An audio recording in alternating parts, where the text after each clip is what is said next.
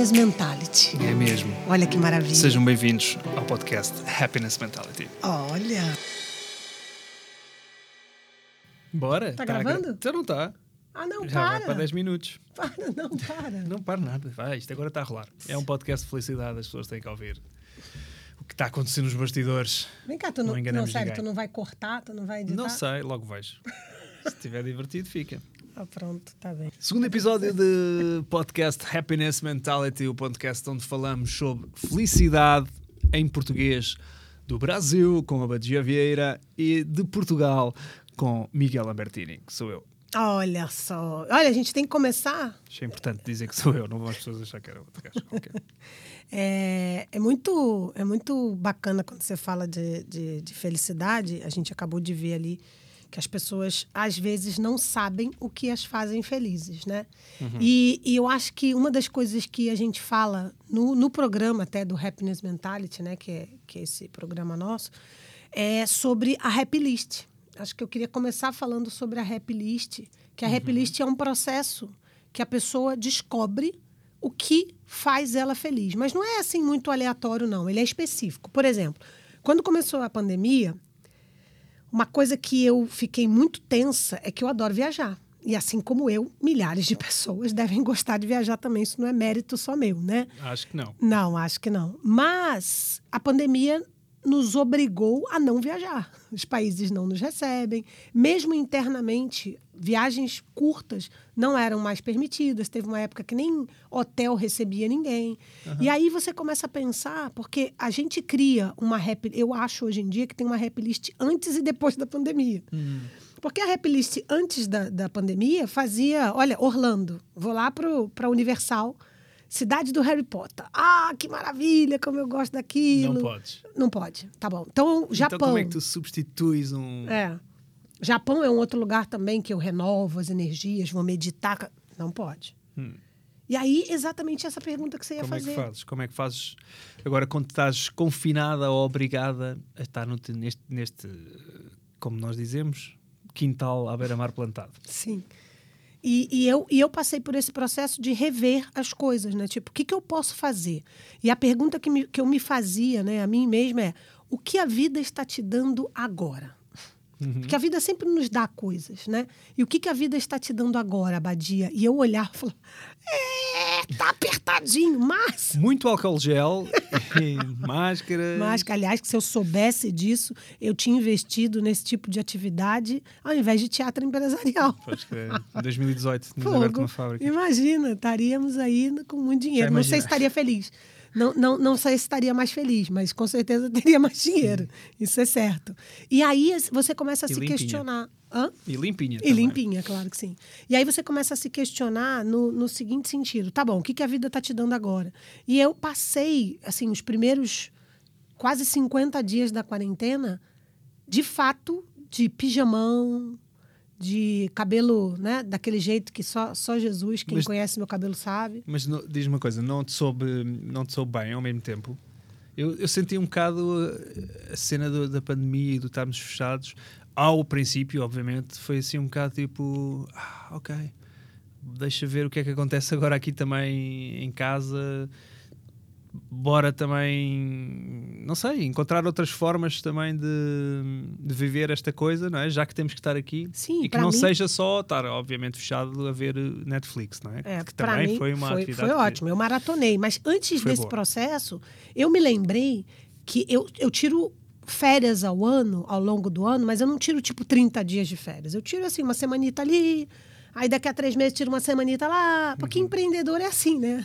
É Você não quando- é tira. quando dá, é quando não é? dá, é quando dá. Você tem que se organizar para isso.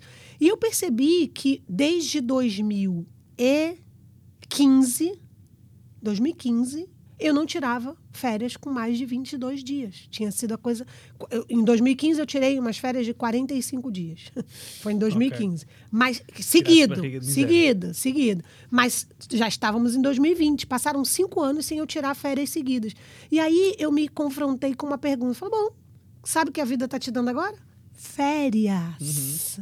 férias. Porque, assim, nesse segundo confinamento, as pessoas já estão fazendo reunião via Zoom e tal. Mas no primeiro Sim, confinamento, foi tudo. tipo, para tudo. As pessoas estavam perdidas. O que, que eu vou fazer? Como é que é a minha nova rotina?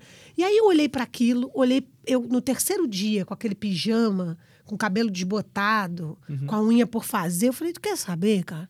Eu tô de férias. Claro. Eu tô de férias. Aprendi a fazer minha própria unha.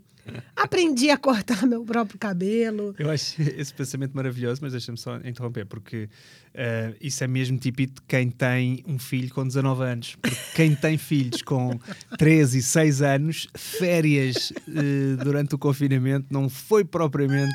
Não seria o termo que eu, que eu utilizaria, sabes? É- Eu é entendo, mas olha, é, é, é, é um pouco equivocada essa ideia de que quando você tem um filho mais velho, ele te dá menos trabalho. Uhum. Eu odiava quando alguém dizia isso, tipo, ah, filho mais velho, é, filho cri- criado, trabalho dobrado. Eu achava isso uma estupidez. Eu falava, você não sabe disso, você. Mas de verdade. Até porque quando- hoje em dia, filho criado é, é até aos 40 anos. É isso, pronto, é, 40, vai né? até direto. Mas é, é o- o- a preocupação dos filhos. Agora, eu entendo que você está falando da tranquilidade de, pô, eu quero sentar e ler um livro. eu vou esquece. sentar e vou ler um livro, tá certo? A hora que eu quiser. Exatamente. Eu vou dormir a hora que eu quiser. Eu acordo a hora que eu quero. Eu como o que eu quero na hora que eu quero. Isso é férias. Isso é férias, exatamente. e, claro, quem tem filhos pequenos não, não necessariamente viveu isso. Mas o que, que a vida estava dando para mim? Claro, Porque claro, eu também claro. conheço muitas pessoas que têm filhos grandes ou que nem têm filhos e que não interpretaram isso como férias. O confinamento deixou elas loucas e elas passaram a se lamentar das coisas que elas não podiam fazer, que antes nem ligavam direito que faziam. Uhum. Então, eu acho que é esse ponto de vista. Acho que está muito relacionado a isso. Não, É. é, é agir como obrigou realmente as pessoas a, a- houve muita coisa que se transformou, não é? Transformou-se no exterior, com desde logo esta história toda de hoje em dia nós podemos estar aqui e, e ter um convidado no Brasil ou Sim. no Japão ou Sim. whatever a participar aqui em direto Exatamente. connosco.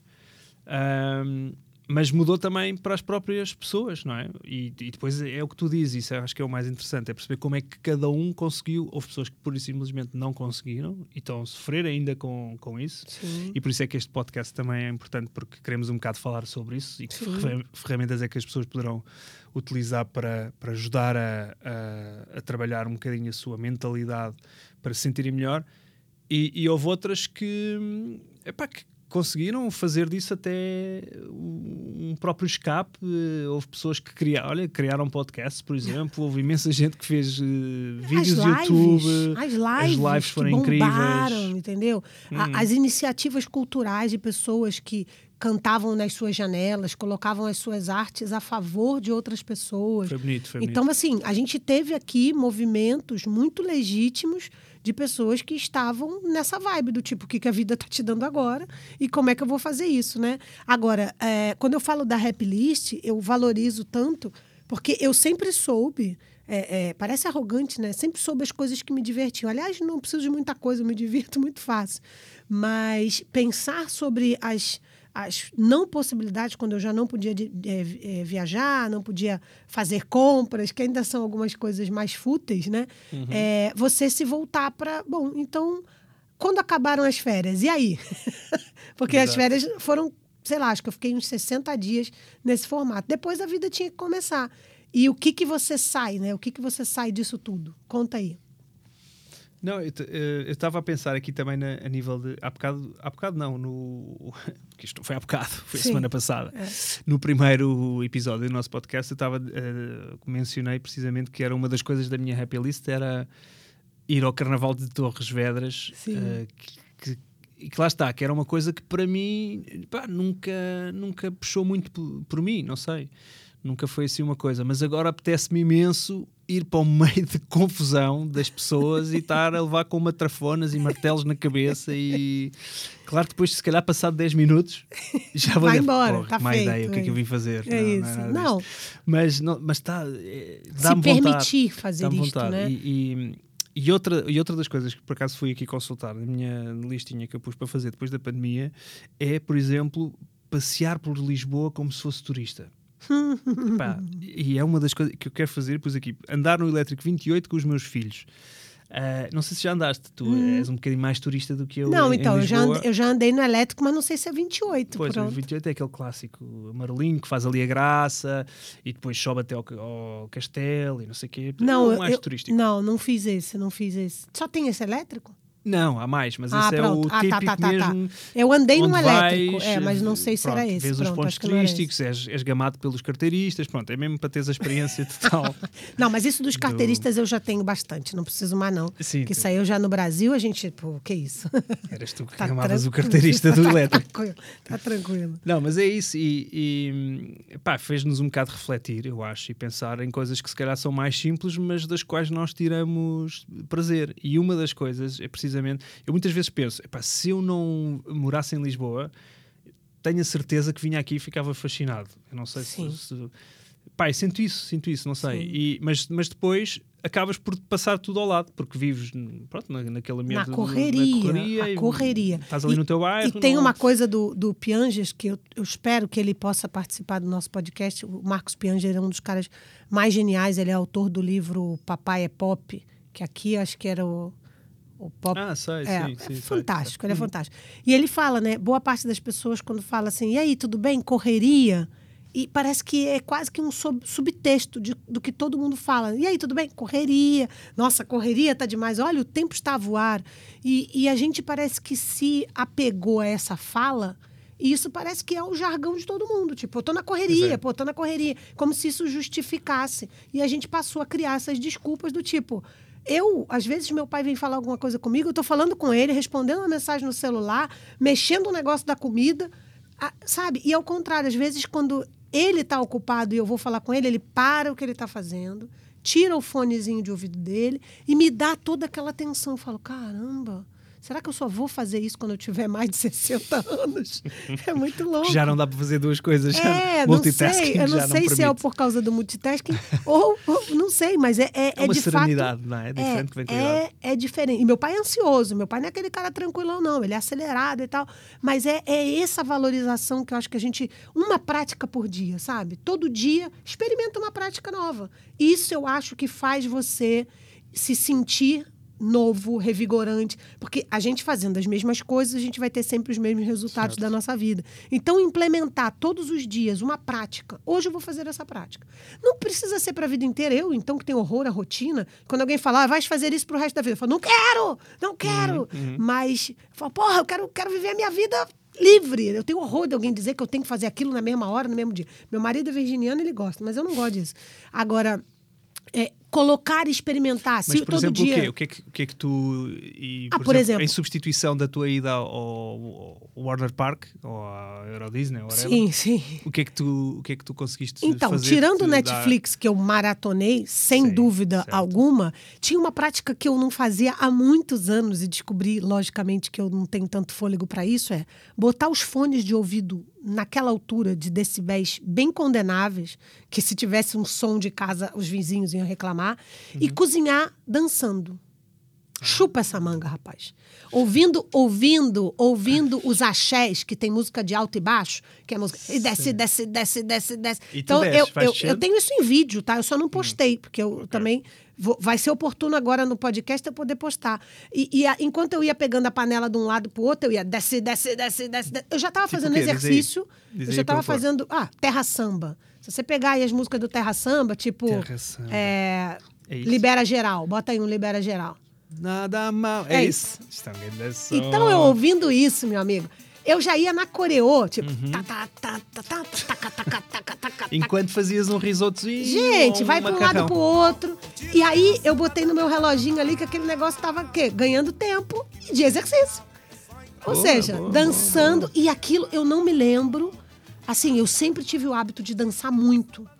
E eu falei, gente, eu não me lembro a última vez que. Percebi que o fôlego já não era mais o mesmo, claro, o condicionamento físico. Mas aquilo me liberou, tipo, um sem endorfina, as inas da vida. E aquilo passou a fazer. Falei, tem que fazer mais isso.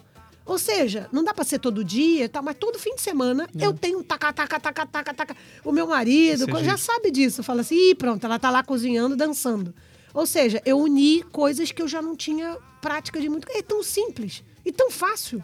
Entendeu? Eu, eu, por acaso, eu também costumo fazer isso. Uh, Dançar? Cozinhar, não, não. Dançar não, mas, mas cozinhar e ouvir, e ouvir música. E há uma que eu costumo pôr sempre, que é esta, que ajuda-me imenso a relaxar ao mesmo tempo. Porque eu adoro cozinhar e Mozart. cozinhar é uma coisa que me relaxa imenso. É Dá-me imensa mesmo. felicidade. Você bebe enquanto cozinha? Sim, sim, Ah, gosto, de beber- claro, gosto claro de beber, sim, gosto claro de beber um copinho. Sim, Pronto. se for uma coisa que dê para meter cerveja, eh, uma cerveja. Se for para meter vinho, vi- vinho, depende. E, e depois meto um Mozartzinho, um clarinete, um concerto em A maior, sempre em. A maior. Por quê? não, não sei, não faço. Mas, pá, isto, vou por aí fora. Que maravilha, hein? É. Eu adoro, eu adoro as músicas clássicas. E às vezes que para mim, está o arroz queimado. Mas, Eu, por acaso, não, Mas porque eu é tenho, muito eu fixe. tenho uma máquina que não permite que queime o arroz. ah, pois tu és dessas. Não, isso ainda Mas olha, maravilhoso. Mas é, é- você vê, é, é tão relativo, né? Eu no taca, taca, taca, taca, taca, e você no, no- É esse o meu ponto. É o fado e o samba, né, meu amigo? Vamos talvez, nessa, talvez, pronto. e voltamos outra vez Olha, ao... maravilhoso. Muito bom, hein? Muito bom. Então, essas são algumas dicas nossas de rap list, de atividades. Façam pelo menos uma vez por semana. Descubram, testem. E se não gostarem, não façam mais. Pronto, que é muito simples. Exatamente. É e isso. se tiverem outras dicas e quiserem, enviem-nos também um- Pronto. uma mensagem através dos contactos que vêm aí, que, que estão no nosso podcast, e digam-nos o que é que fazem para relaxar em casa quando não podem, por exemplo, viajar. Sim, e aí a gente vai compartilhar, porque outras isso, pessoas vão poder, vão poder viver isso. É isso, minha gente. Está feito por esta semana. Obrigado, É. Abadia. Obrigada, Miguel. Um beijinho, até para a semana. Happiness Mentality. É mesmo. Olha que maravilha. Sejam bem-vindos ao podcast Happiness Mentality. Olha.